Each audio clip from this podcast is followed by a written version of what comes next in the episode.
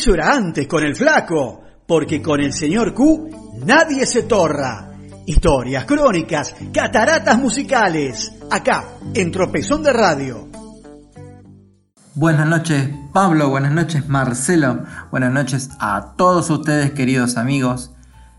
Los saluda como cada martes por la noche el señor Q para presentarles esta vez el capítulo número 17 de la historia del rock argentino, acá en Cataratas Musicales, acá en Tropezón de Radio. Y empezamos a repasar la ardua vida de Charlie García en los años 90. Charlie García arrancó la década del 90 con el envión ganador de los 80. El éxito de Cómo conseguir chicas lo llevó a girar por Colombia, Venezuela, Costa Rica y Panamá, cerrando con un gran show en el Teatro Ritz de Nueva York. En mayo ingresó a los estudios Ion para grabar un nuevo álbum con su banda actual, Samalea, Lupano, García López, Zorrito y Liz Arazu, ya sin Alfie Martins que se radicaba en Nueva York. Luego de nuevas sesiones en Estudio Panda, con la colaboración de Mario Breuer, Charlie viajó a la Gran Manzana, para no decir Nueva York por tercera vez en 30 segundos, para la mezcla y el corte junto a Joe Blaney. Filosofía Barata y Zapatos de Goma se editó a fines de julio, cerrando la llamada segunda trilogía de su etapa solista con invitados del calibre de Lolita Torres, Fabi Cantilo, Aznar, Calamaro y Mestre. Sus grandes hits fueron precisamente Filosofía Barata y Zapatos de Goma, la canción, De mí me siento mucho mejor, un cover de los Birds, y el himno nacional argentino, por el que recibió una denuncia judicial por ultraje a los símbolos patrios que por suerte no prosperó. Vamos a escuchar una canción que nació en un proyecto fallido. A principios de año, Charlie, Aznar y Gustavo Cerati se juntaron varias veces a zapar y se barajó la posibilidad de un proyecto conjunto. Tango 3. Pero las actividades de Gustavo con Soda hicieron que todo quede en la nada. Esto es No te mueras en mi casa.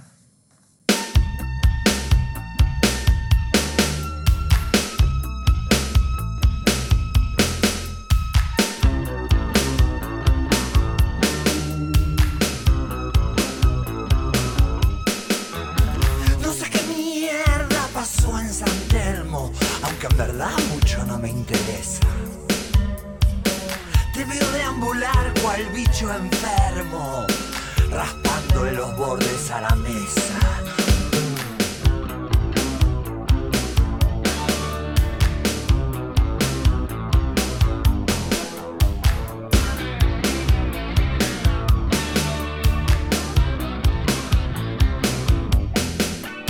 Te he visto en situaciones similares, presiento lo tremendo del momento.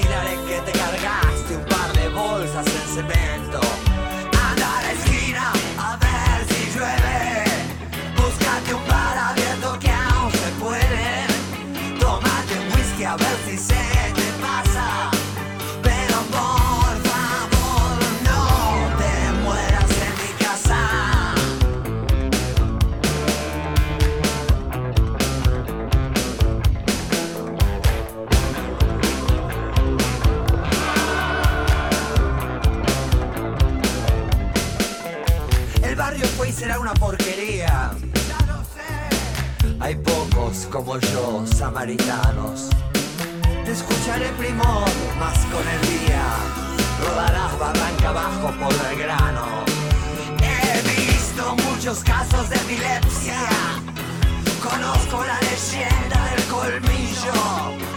Tomemos el asunto con asepsia.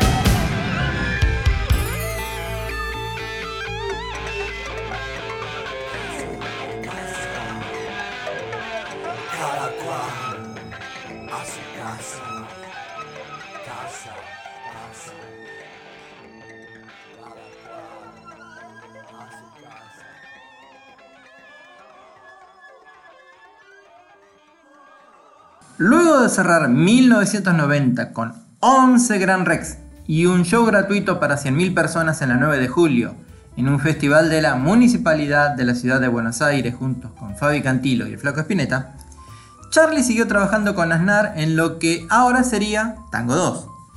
Pero un encuentro de ambos con Enrique Pinti terminó en la grabación de Radio Pinti. No creo que alguien se acuerde de esto. Algo así como la transmisión radial de Pinti, con fondos musicales de Charlie y Pedro más rapeos varios del actor y unos preadolescentes que venían pidiendo pista. Ilia Kuriaki ante Valderramas. Escuchamos entonces desde Radio Pinti el rap de la educación.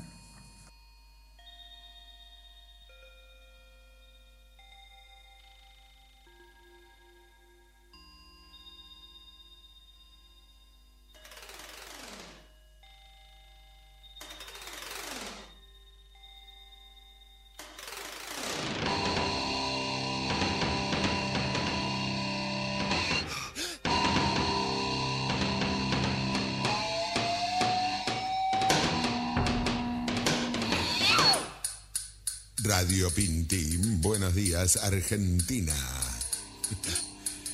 Abre la ventana a la vida muchacho. ¿Cómo te sientes hoy? ¿Mal? ¿Para variar? ¿Cómo no te vas a sentir mal? En este país donde todo el mundo discute. Uno dice A, otro dice B, uno dice blanco, otro dice negro. Y no está mal, no está mal, no está mal. Una sola opinión puede estar equivocada. Siempre es mejor escuchar otra campana. Pero aquí, cuando los que dicen A agarran la manija, no escuchan a los que dicen B y viceversa. Y no está mal, no está mal, no está mal. Si nos decidimos por una, hay que seguirla hasta el final. ¿Y si está mal? ¿Y si está mal? ¿Y si está mal?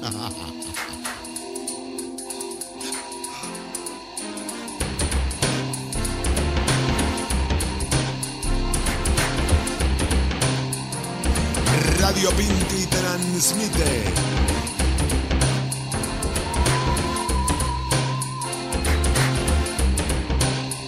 Buenos días, Argentina. ¿Por qué nadie a los nueve años sabe leer de corrido en voz alta en la República Argentina? Por nuestra famosa discutida, teorizada, vapuleada, manoseada y desperdiciada enseñanza, mal llamada educación.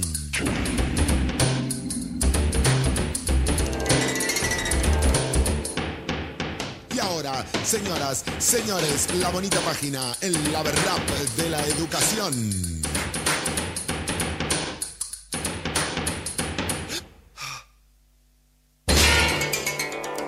Simposios y congresos, charlas y conferencias y no pudieron nunca zanjar la diferencia. Y muchos se rajaron, pero a la enseñanza jamás me la arreglaron.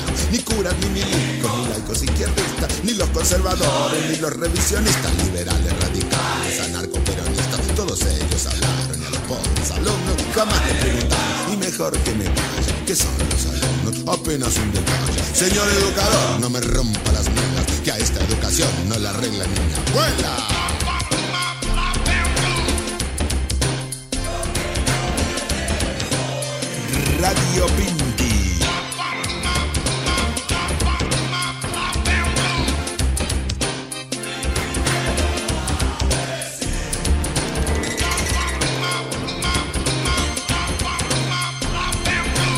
Buenos días, Argentina.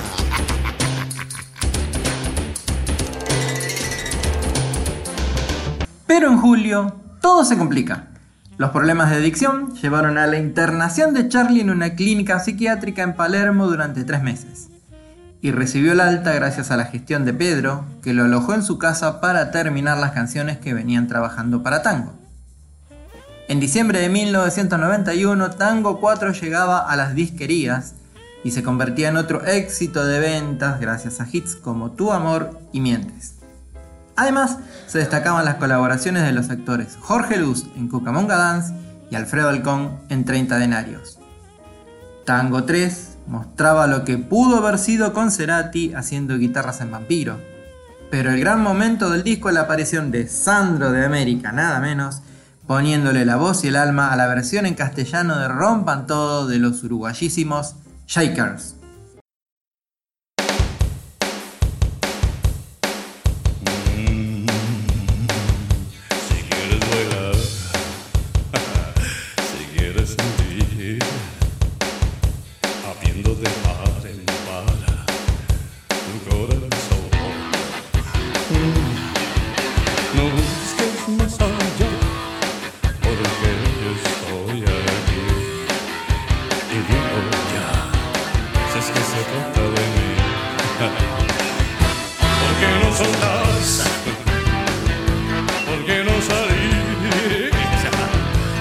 Que me mentís así, así, así sin razón.